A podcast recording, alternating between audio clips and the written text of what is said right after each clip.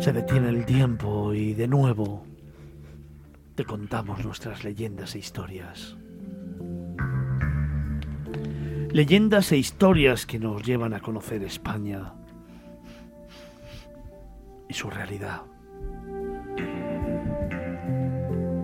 Leyendas e historias que hoy nos llevan a Toledo.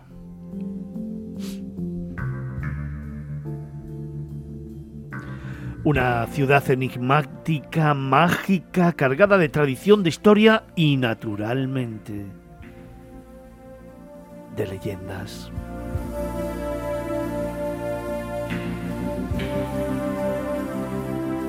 Por ejemplo, tenemos la de la cava y la pérdida de España en manos musulmanas, o la de la cueva de Hércules, o qué decir de la famosa Noche Toledana pero hay una que parece quedar siempre en el olvido y es la que hoy te traemos al programa. Se trata del fantasma del Palacio de Galiana.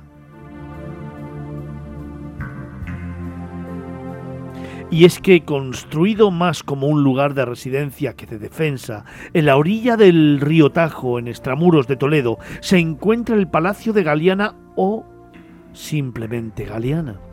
Construido por Al-Mamun en el siglo XI y uno de los símbolos de la taifa de Toledo, guarda en su interior una curiosa historia que da origen a una leyenda en torno a un fantasma.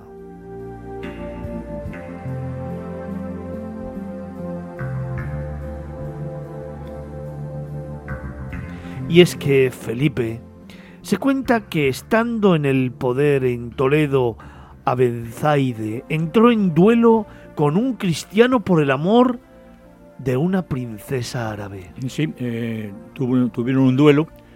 Eh, al cristiano se le se suele llamar Carlos, en este caso, y hay, bueno, hay una, se va mucho más allá, y hay quien habla de una figura de Carlos Magno y demás, pero vamos, digamos que era un, también era un, un noble cristiano. Ambos combaten y el musulmán fallece en el, en el combate, en el duelo.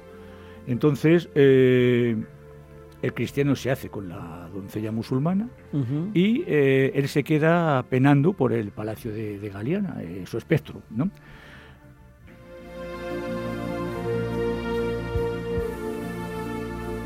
Pero he aquí que en el año 1805, 1085, las tropas de Alfonso VI llegaron hasta Toledo.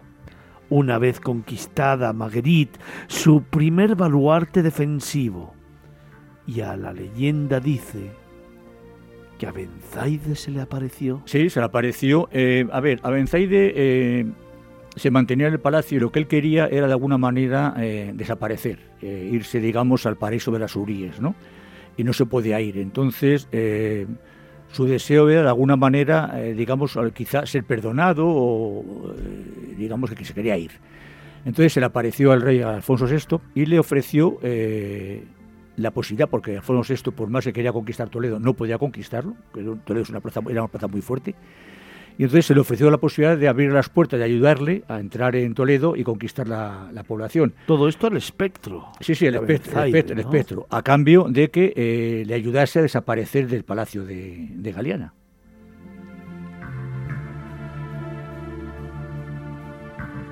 He aquí que el rey aceptó y a continuación se llevó a cabo una ceremonia religiosa en el Palacio de Galiana. Sí, eh, Toledo fue conquistado, eh, la muralla de Toledo fueron conquistadas por el ejército eh, cristiano, y entonces se hizo una especie de tedeum en el Palacio de Galiana, digamos que una especie de, bueno, entre comillas, exorcismo, por así decirlo, para que quede claro, una ceremonia religiosa, para que el espectro del, del árabe desapareciera.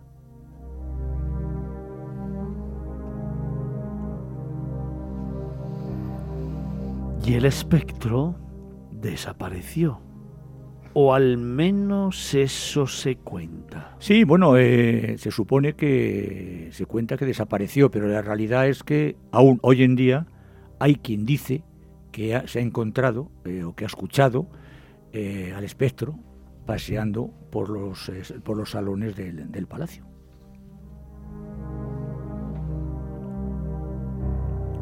Son las historias y leyendas del profe las historias y leyendas de Felipe Alonso. Hoy la leyenda del Palacio de Galiana en Toledo.